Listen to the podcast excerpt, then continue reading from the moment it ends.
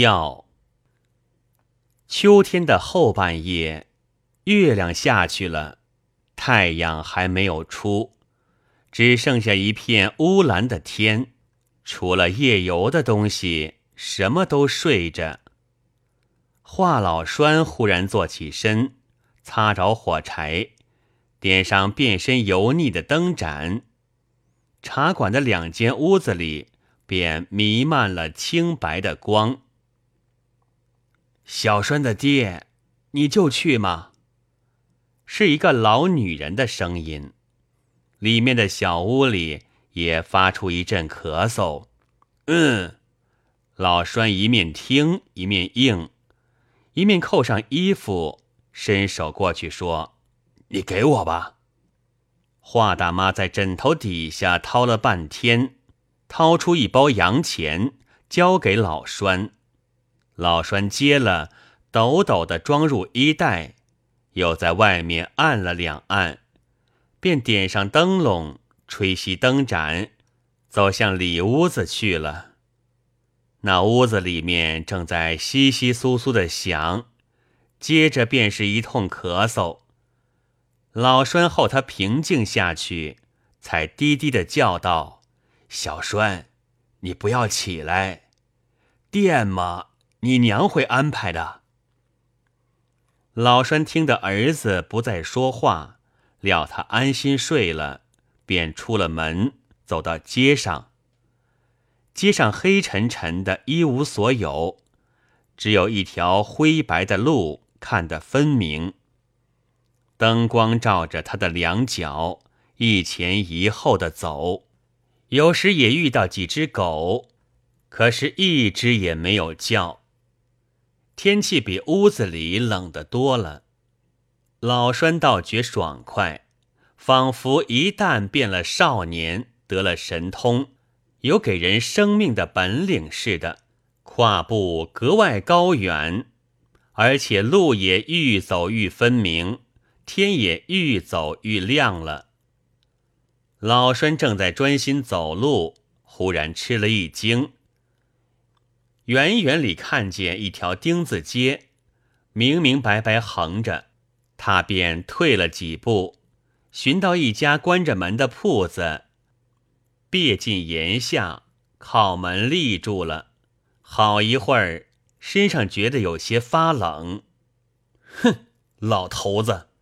倒高兴，老栓又吃一惊，睁眼看时，几个人从他面前过去了，一个还回头看他，样子不甚分明，但很像久饿的人见了食物一般，眼里闪出一种攫取的光。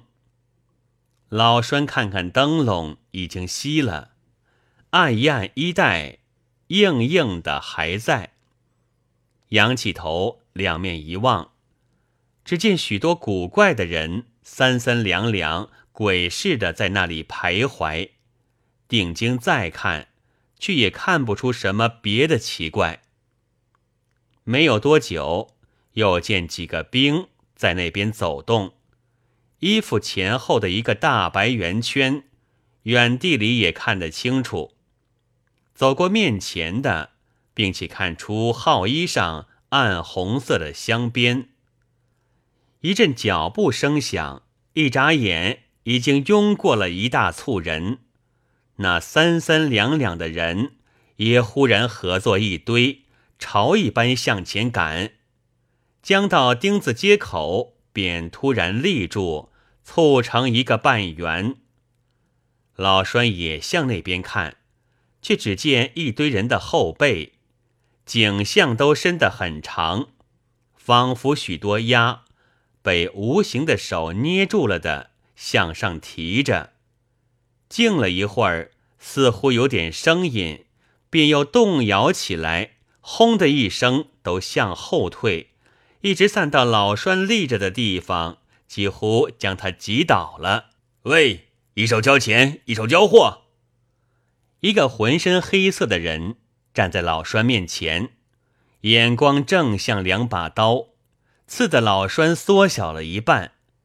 那人一只大手向他摊着，一只手却搓着一个鲜红的馒头，那红的还是一点一点的往下滴。老栓慌忙摸出洋钱，抖抖的想交给他，却又不敢去接他的东西。那人便焦急起来，嚷道：“怕什么？怎的不拿？”老栓还踌躇着，黑的人便抢过灯笼，一把扯下纸罩，裹了馒头塞于老栓，一手抓过洋钱，捏一捏，转身去了，嘴里哼着说：“这老东西，这是给谁治病的呀？”老栓也似乎听得有人问他，但他并不答应，他的精神。现在只在一个包上，仿佛抱着一个十世单传的婴儿，别的事情都已置之度外了。他现在要将这包里的新的生命移植到他家里，收获许多幸福。太阳也出来了，在他面前显出一条大道，直到他家中。后面也照见丁字街头破匾上“古某亭口”这四个暗淡的金字。